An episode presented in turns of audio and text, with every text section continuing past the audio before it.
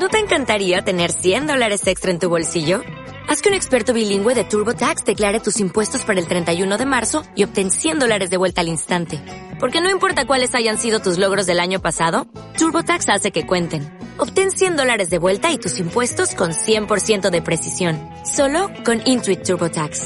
Debes declarar para el 31 de marzo. Crédito solo aplicable al costo de la presentación federal con TurboTax Full Service. Oferta sujeta a cambios o cancelación en cualquier momento.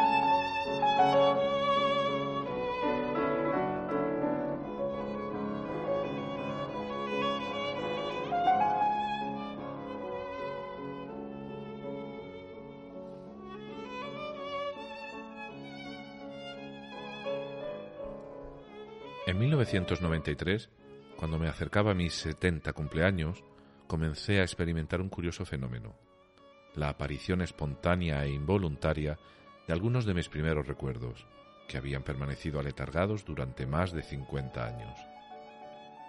No solo recuerdos, sino estados de ánimo, pensamientos, ambientes y pasiones relacionados con ellos.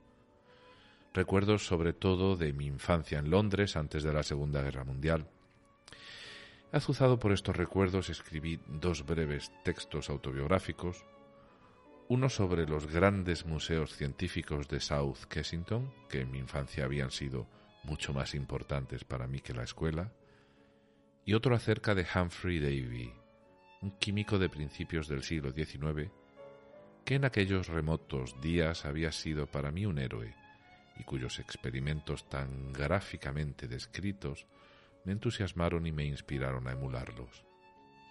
Estos breves textos estimularon, en lugar de saciarlo, un impulso biográfico más general, y a finales de 1997 emprendí un proyecto de tres años en el que desenterré y recuperé recuerdos, los reconstruí y los pulí en busca de unidad y sentido, y finalmente se convirtieron en mi libro El tío Tunsteno.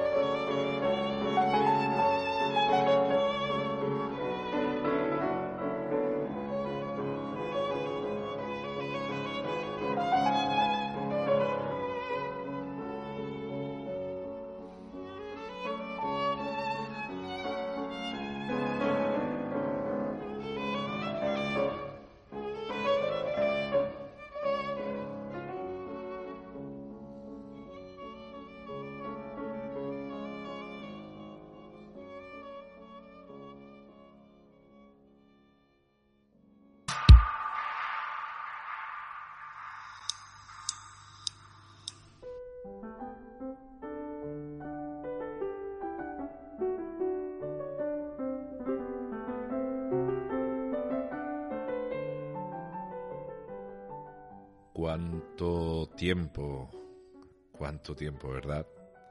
Bueno, ¿cómo, cómo estás? Espero, espero que bien. Y si no estás tan bien, espero que, que este rato escuchando este episodio te sirva para dejar a un lado aquello que te preocupa o te molesta o te duele o, o te hace sentir ansiedad. Yo llevo encima una mezcla de todo un cóctel de todo esto, pero curiosamente también me siento sereno y bien. Todo mezcladito, todo bien mezcladito. Bueno, he estado ausente más de un mes, pero la ausencia ha sido fructífera. Los exámenes han salido bien, he visitado a los padres y bueno, cada vez me pesa más dejarlos, pues tienen sus, sus achaques. Pero de momento la vida está montada así y así ha de ser hasta que pueda dar el salto de nuevo a España de forma definitiva o al menos a Europa y estar, y estar más cerca. Bueno, creo que este episodio va a ser un episodio ligerito, al menos eso me propongo, pero nunca puedo saber cómo, cómo va a salir. Parece...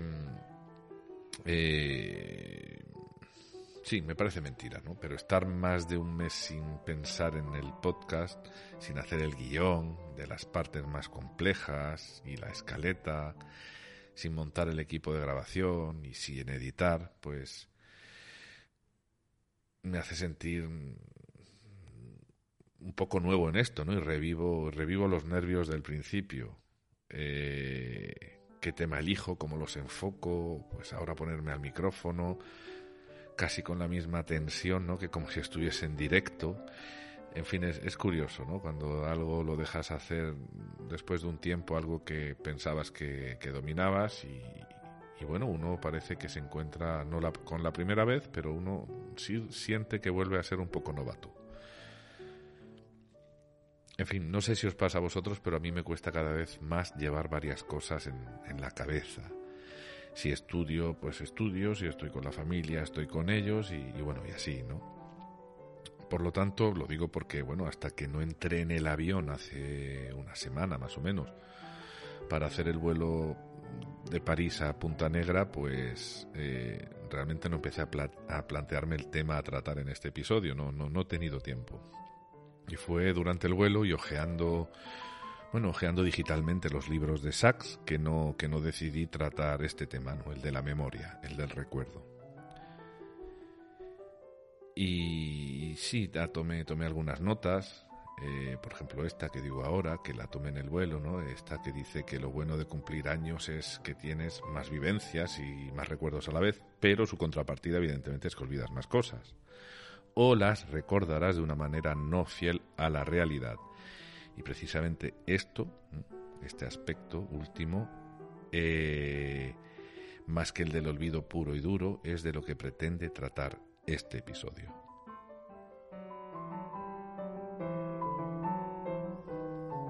El texto del comienzo, aunque pudiera parecer que pertenece al libro El tío Tungsteno, no es así. Tanto si eres un paseante asiduo como si no, ya te digo que aún no hemos entrado en, este libro, en El tío Tungsteno, más allá de lo que se contara de él en los primeros episodios del podcast, cuando, cuando enunciamos todos ellos, ¿no? Fue, fue en el segundo y en el tercero, eh, y en el cuarto creo. Ahí fue cuando vimos de una pasada todos los libros de Sachs. O en alguna otra referencia cruzada ¿no? que hayamos hecho en episodios anteriores. Pero, pero, bueno, realmente aún no quiero entrar en el, tío Tungsteno. Hoy no vamos a hablar del libro El tío Tungsteno, aunque este texto inicial nos ha traído a.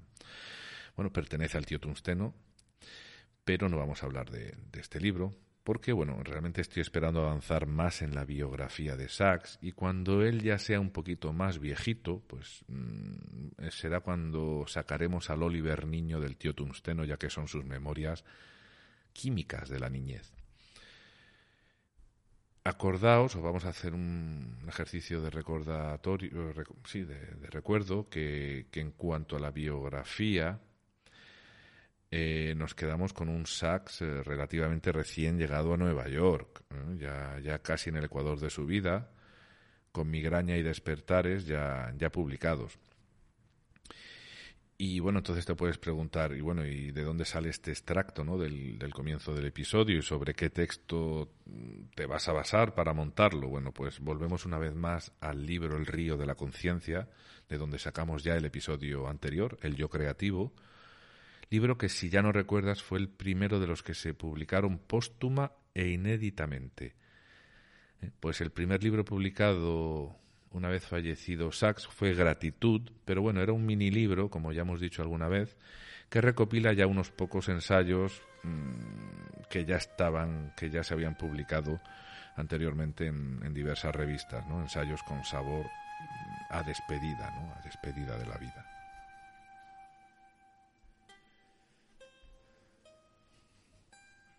Mí me gustaría que conforme avancemos en el episodio hagas el ejercicio de, de buscar momentos en tu biografía en donde la memoria te haya jugado una mala pasada. Yo también contaré alguno. Y, bueno, ojalá te animes a ponerlo en la sección de comentarios.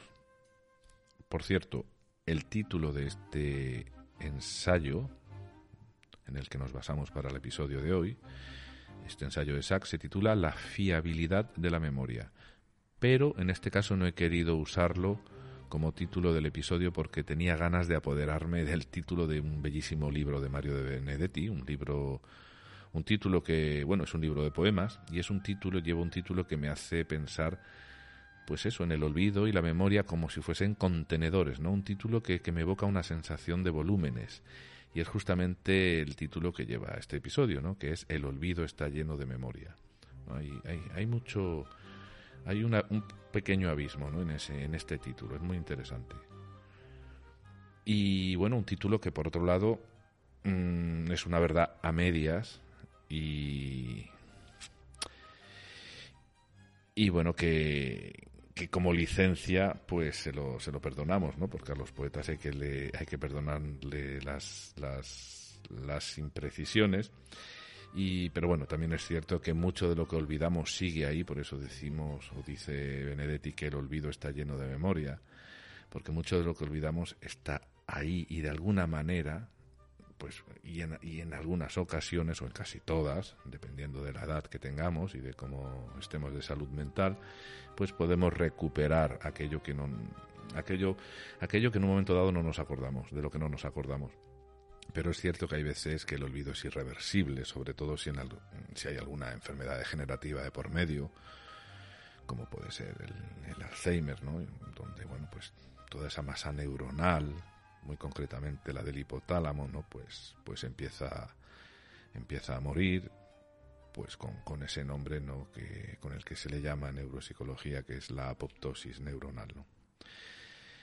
Bueno, dice Sachs que cuando se planteó escribir el tío tungsteno ya había previsto algunas deficiencias de la memoria. O sea, él dijo, bueno, voy a escribir este libro, sé que no me voy a acordar de muchas cosas, vale, lo tengo en cuenta. Y es normal, porque iba a hacer un ejercicio memorístico de un periodo de 50 años. Iba a, retrotraer, a retrotraerse a su niñez y de aquellos años de niño. Es cierto que no tenía muchos escritos o ninguno, y muchos de los testigos que pudieran verificar sus recuerdos ya no estaban vivos.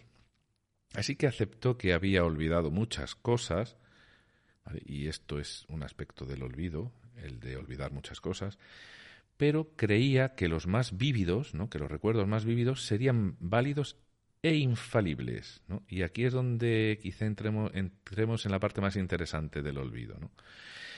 Entonces se quedó, Sachs se quedó de piedra al darse cuenta de que esto no era del todo así. Cuando él entra, o cuando él trata el tema de la fiabilidad de la memoria, en conferencias o, en sus libros, suele usar siempre un, episodio de su vida, que él relata en Tungsteno y que vamos a ver enseguida, en el que, bueno, pues eh, su hermano Michael, que tenía cinco años más que él, pues tiene, tiene mucho que ver, ¿no? Porque, ¿Por qué? Pues porque le llevó a decir a Sachs, eh, una vez que Tío Tungsteno se publicó, oye, esta historia que cuentas aquí no era realmente como la había, como, como la hemos, o, o como ha ocurrido, ¿no?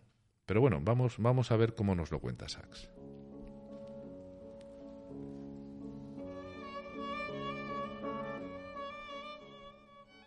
Una noche una bomba de 500 kilos cayó en el jardín vecino al nuestro, pero por suerte no explotó.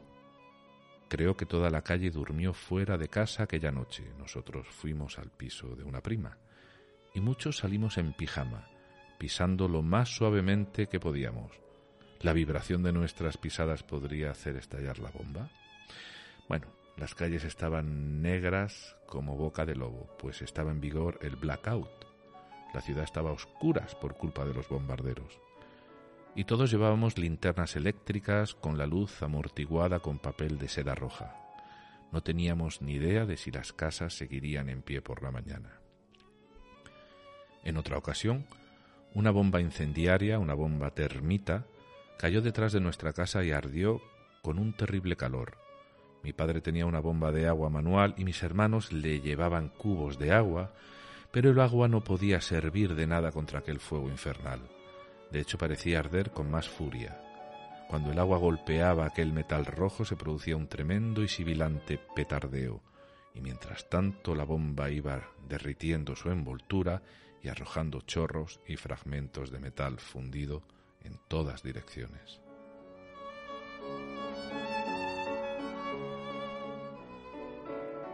Y como hemos dicho antes, al poco de publicar Tío Tungsteno, Sachs habló de este episodio con Michael y este le dijo que estas historias habían ocurrido tal cual él lo había descrito en el libro, pero sin embargo que ellos, él y Oliver, no lo habían visto porque no estaban ese día allí.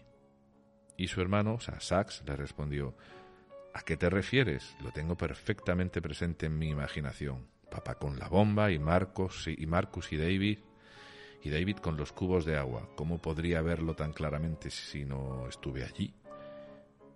Y Michael le respondió que ellos dos en aquella época estaban en, en Bradfield, en aquel internado al que fueron enviados para, para, estar lejos de Londres, que era la ciudad que más sufriría por la invasión alemana, por el bombardeo, en donde Sachs pues lo pasó tan mal, lo pasó muy mal por el acoso tanto de algunos compañeros de aquel seminario, de aquel internado, eh, compañeros de clase, como por un responsable del centro.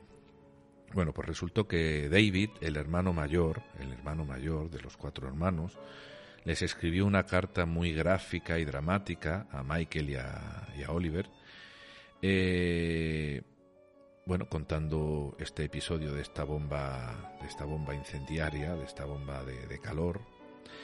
Y bueno, pues con esta carta, con este relato, pues Oliver, el Oliver niño, pues se quedó fascinado. Y Sachs dice, lo dice de esta manera, y abro comillas no solo me había quedado fascinado, sino que había construido la escena en mi imaginación a partir de las palabras de David, y posteriormente me las había apropiado considerándola un recuerdo propio. Cierro comillas. Entonces Sachs nos, nos remarca que en este texto hay dos historias. La primera, la de la bomba de 500 kilos, en donde él sí estuvo presente, y la segunda, la bomba incendiaria, la bomba termita, que fue la historia de la que se apropió una vez leída la carta de su hermano David. Y aquí viene algo muy importante. Así que Sachs hace un ejercicio de reconstrucción de los dos recuerdos. Por un lado, reconstruye el primero, en el que sí estuvo presente, con cuidado, poniendo atención a cualquier aspecto para compararlo con el segundo.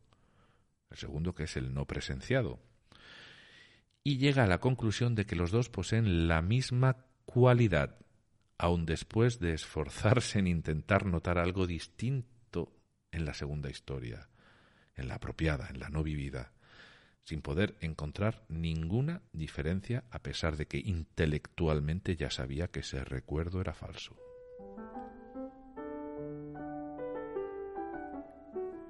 Y nos preguntamos, ¿en realidad hay algo observable asible, aunque sea con la mente?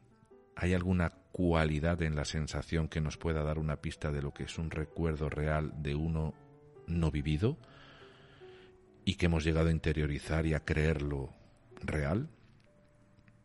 A lo mejor interiorizar, esa palabra tampoco precisa, consiste precisamente en eso, cuando hablamos de recuerdos, el que no se pueda distinguir uno vivido de otro no vivido y es que es muy probable que todo aquello que se produce en el sistema nervioso con un recuerdo real acabe produciéndose con uno irreal que se ha interiorizado.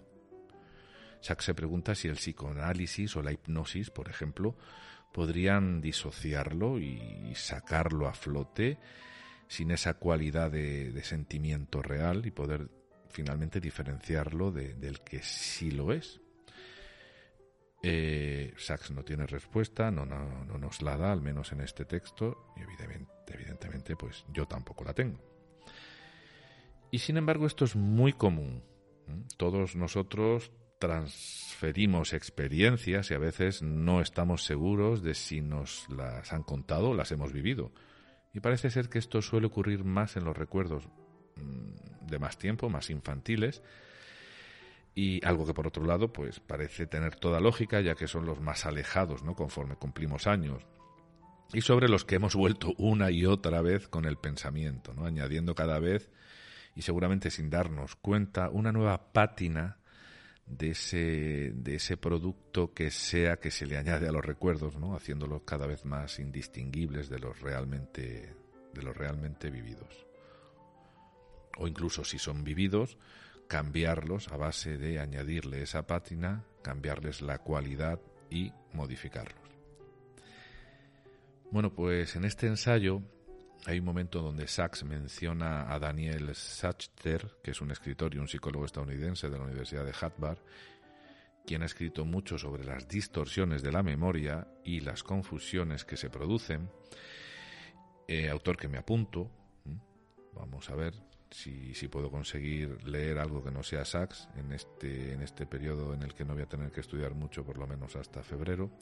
Y bueno, Sachs nos trae un pasaje de, de, su libro, del libro de Daniel Sachter, titulado En busca de la memoria, que relata una historia sobre Ronald Reagan. Y dice así. En la campaña presidencial de 1980, Ronald Reagan relató de manera reiterada una conmovedora historia de un piloto de bombardero que durante la Segunda Guerra Mundial ordenó a su tripulación lanzarse en paracaídas después de que el fuego enemigo hubiera impactado en el avión. El joven artillero de la torreta había sufrido una herida tan grave que fue incapaz de evacuar el bombardero. Reagan apenas era capaz de contener las lágrimas mientras pronunciaba la heroica respuesta del piloto. No te preocupes, bajaremos juntos.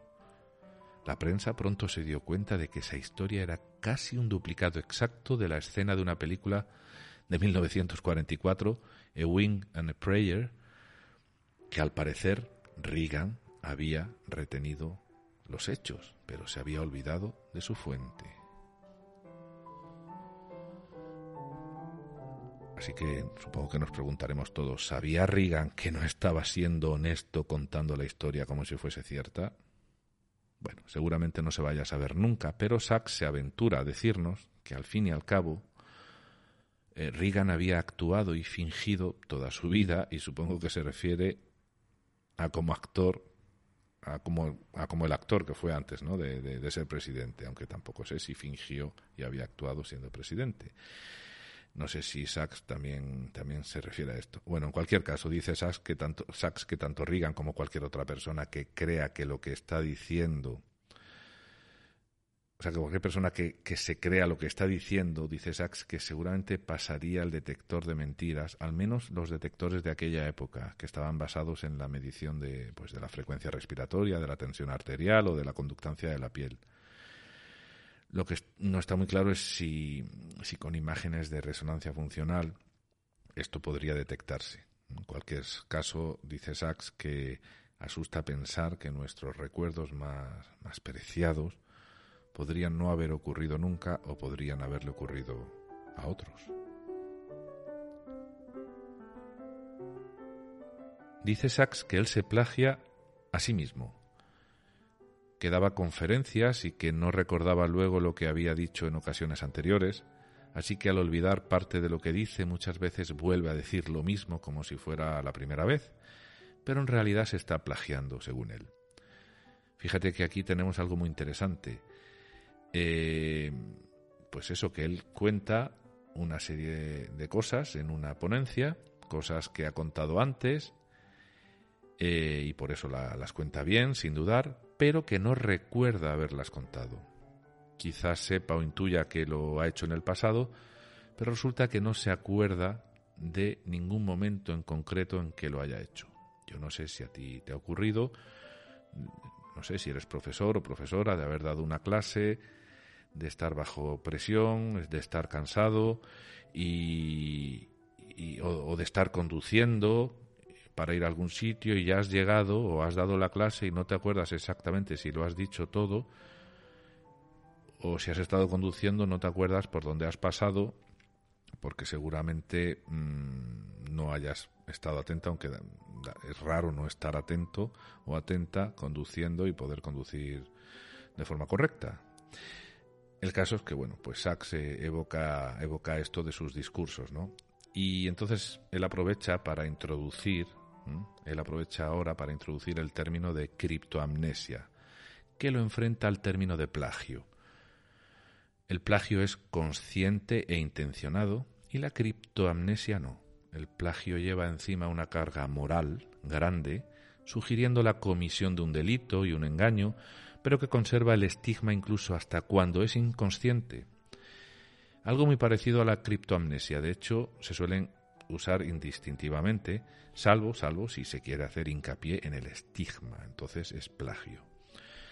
Sin embargo, la criptoamnesia es la existencia de recuerdos ocultos en la conciencia, es decir, que la persona los tiene pero no recuerda de dónde los obtuvo o se generaron, de tal manera que si afloran, uno puede creer que son propios, cuando a lo mejor no lo son. Y claro, ¿cómo demostramos si ha habido intención o no? Cuando evocamos un recuerdo de la memoria creyendo que es nuestro y resulta que ha sido... Mm, o sea, nos hemos apoderado de él porque pertenece a otra historia que no es la nuestra. Pero bueno, ahí dejamos, ahí dejamos la pregunta y, y, avanzamos. Y bueno, vamos a decir que los errores de la memoria no solo ocurren con la memoria retrospectiva, es decir, algo que hemos memorizado en el pasado y que al recuperarlo ahora pues lo hacemos de una forma poco fideligna. Eh, es cierto que también podemos generar una creencia a base de imaginarla. ¿Eh? No solamente es una cuestión de tener un error de memoria, como hemos dicho, sino que a veces también podemos generar una creencia, o sea, empezar a pensar en algo, creerlo, imaginarla y acabar recordándola como real. Fijaos qué curioso. Y con suerte, y con suerte, pues poder descreerla y darte cuenta al final de que nada de eso ocurrió. Me voy a explicar, además, con un episodio que me ocurrió a mí de pequeño. Yo tendría unos 11 o 12 años.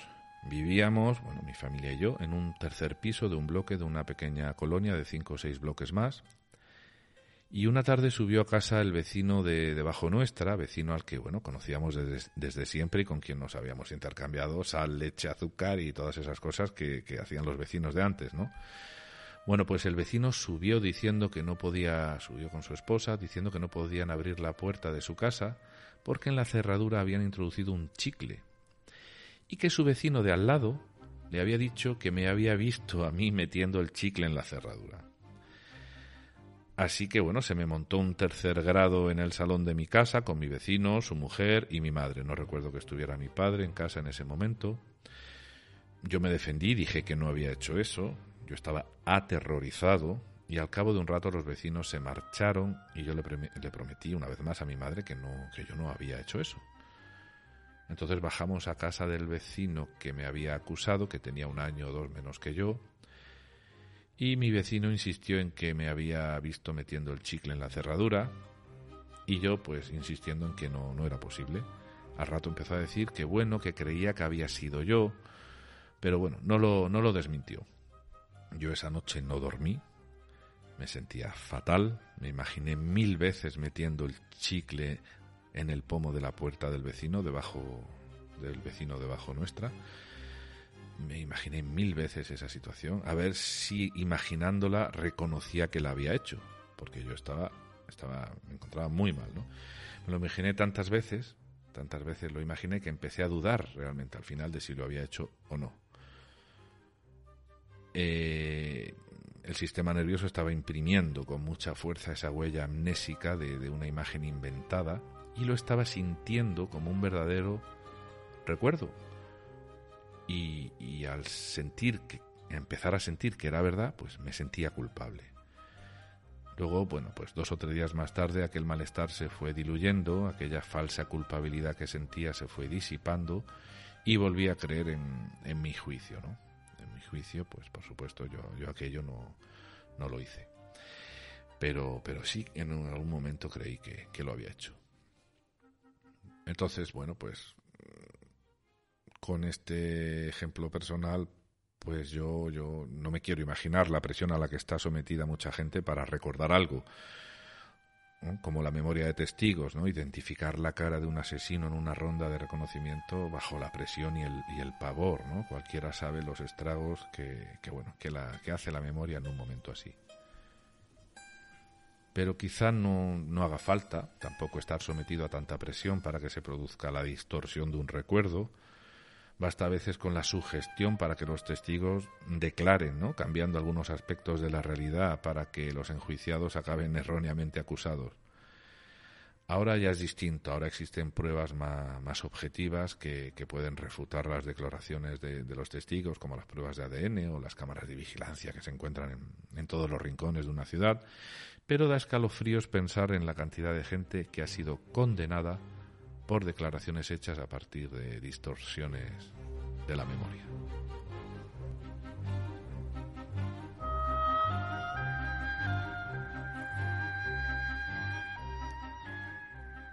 De hecho, Sachs nos cuenta que desde la Inquisición y los juicios contra las brujas de Salem, pasando por los juicios soviéticos de la década de 1930, se han utilizado variedades de interrogatorio extremo o tortura física mental para obtener confesiones religiosas o políticas.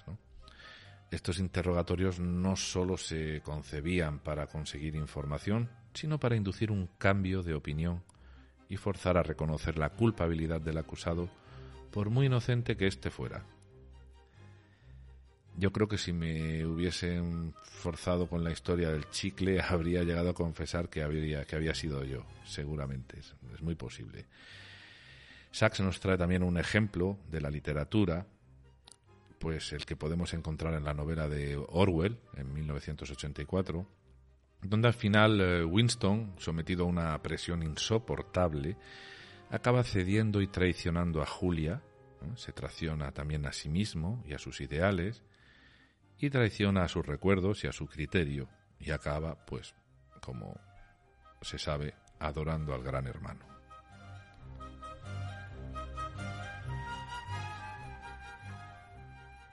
Sachs también sufrió algún caso de, de, plagio, y voy a poner entre comillas, no intencionado.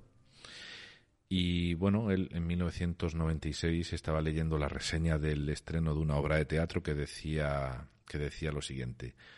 Molly ha nacido ciega, pero había recuperado la vista en la edad mediana. Es capaz de ver con claridad después de la operación y sin embargo no reconoce nada. Padece agnosia visual porque su cerebro no ha aprendido a ver. Todo aquello le parece aterrador y extrañísimo, y se queda aliviada cuando regresa a su estado original de ceguera. Bueno, pues Sachs leyó eso, se quedó muy extrañado y pensó que lo que estaba leyendo le recordaba mucho algo que había escrito en el New York Times tres años antes. Así que contactó con los responsables del texto. Estos negaron que conocieran la publicación de Sachs en el New York Times. Y entonces Sachs les envió el artículo y estos no tuvieron más remedio que reconocer que se ve que habían leído el artículo y que de alguna manera lo habían interiorizado y bueno, había aflorado. Muy sospechoso, ¿verdad? Por eso mismo el plagio lleva esa, esa connotación tan desagradable, ¿no? Porque resulta muy extraño que alguien recuerde casi con las mismas palabras algo que leyó tres años atrás, pero en fin. El caso es que Sachs se conformó con que los responsables de la obra reconocieran que ese texto le pertenecía a él. Y no podía dejar Sachs de traer a Freud a su ensayo y dice que Sachs, que Freud estaba fascinado por los lapsus y los errores de la memoria que tienen o que se tienen en la vida cotidiana y cómo se relacionaban estos con, con la emoción. Pero para Freud también eran las distorsiones de la memoria lo más interesante que encontraba en algunos de sus pacientes, sobre todo en los casos de los niños que habían sufrido abusos Freud empezó a tratar sus relatos, a los relatos de estos niños, de forma literal, literal, hasta que se dio cuenta, debido a que los relatos eran inconsistentes, de que la mayor parte de estos relatos habían sido distorsionados por la fantasía, pero construidos, construidos por estos niños de manera inconsciente, de una manera tan convincente que ellos mismos, los niños, pues los creían sin ninguna sombra de duda.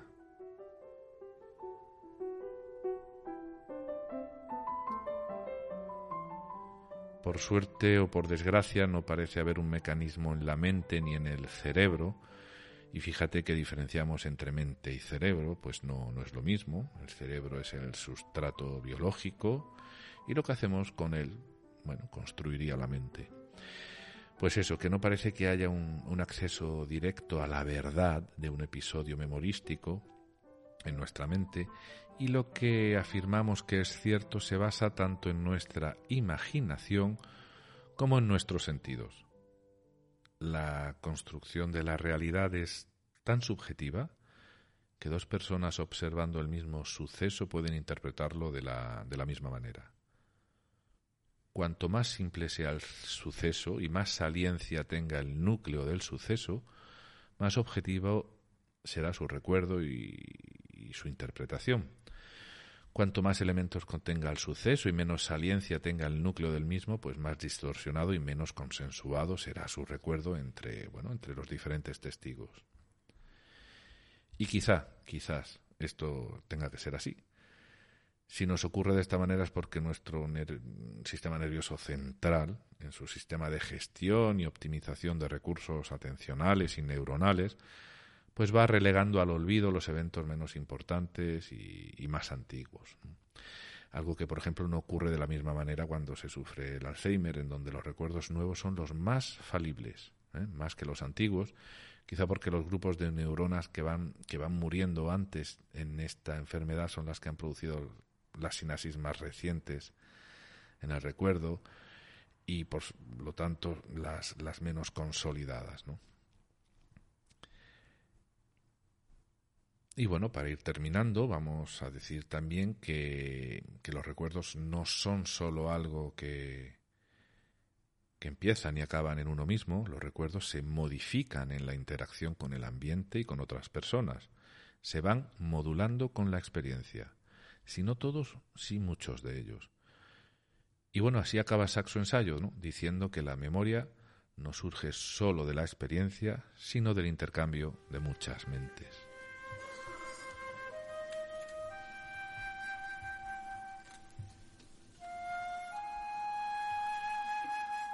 Querido, querida paseante. Vamos a ir terminando. Gracias por haber esperado todo, todo este tiempo de ausencia. Ha sido un mes y medio intenso y ya me hubiera gustado a mí que, que hubiera sido de ocio y de relax, pero ha sido todo lo contrario. Ahora ya en Congo, sometido a la rutina de trabajo, puedo organizarme para encontrar bueno, los momentos que merece que merece este podcast para prepararlos. Espero que este corto episodio, más que corto, ligero episodio, te haya, te haya entretenido. Eh, me gustaría, me gustaría que comentases en la aplicación, ya que empezamos, vamos a decirlo así, temporada nueva. ¿eh? Vamos, vamos a considerar que hemos hecho un parón de temporada de un mes y dos semanas, de un mes y una semana más o menos. Pues me gustaría que comentases en la aplicación de iVox algún episodio en donde la memoria te haya fallado o se haya podido distorsionar, así que anímate. Y también he pensado que sería interesante poder conversar con algunos de, vosotros, los que queráis, pues en algún directo vía Zoom u otra plataforma, sobre Sachs, sobre vuestras lecturas de sus libros, sobre, sobre lo que queráis relacionado con este podcast. Ahora está muy de moda que, la, que se hagan Zooms y, y videoconferencias y se junten cuatro o cinco y charlen y... Oye, ¿por qué no lo vamos a hacer nosotros? A ver si, os animáis. Eh, yo sé que no hay muchos comentarios en la aplicación, pero sí que sois muchos los que escucháis los episodios. Eh, si os fuerais animando y llegamos, vamos, venga, vamos a poner cuatro o cinco personas. Si somos cinco conmigo, eh, lo organizamos más adelante y montamos una charla que además serviría de episodio de podcast también os digo que iría a la versión YouTube, así que se nos vería, ya lo, ya lo aviso. Y, bueno, os lo dejo a vuestra elección. Si os apetece, me mandáis un email a, a mi correo de newwalker con una sola w arroba gmail.com. Bueno, como siempre, os dejo la dirección debajo en la descripción del episodio y lo vamos organizando. A ver si, a ver si, si podemos hacerlo. Venga, ya sí, os libero, os dejo con vuestros asuntos y bueno, os animo a no abandonar los paseos, ya sea que los, hagáis con las piernas o con la mente, ¿eh? que bueno, algunos hemos tenido que pasear con la mente cuando no hemos podido hacerlo con las piernas. Venga, ahora sí, hasta el próximo episodio. Chao, chao, adiós.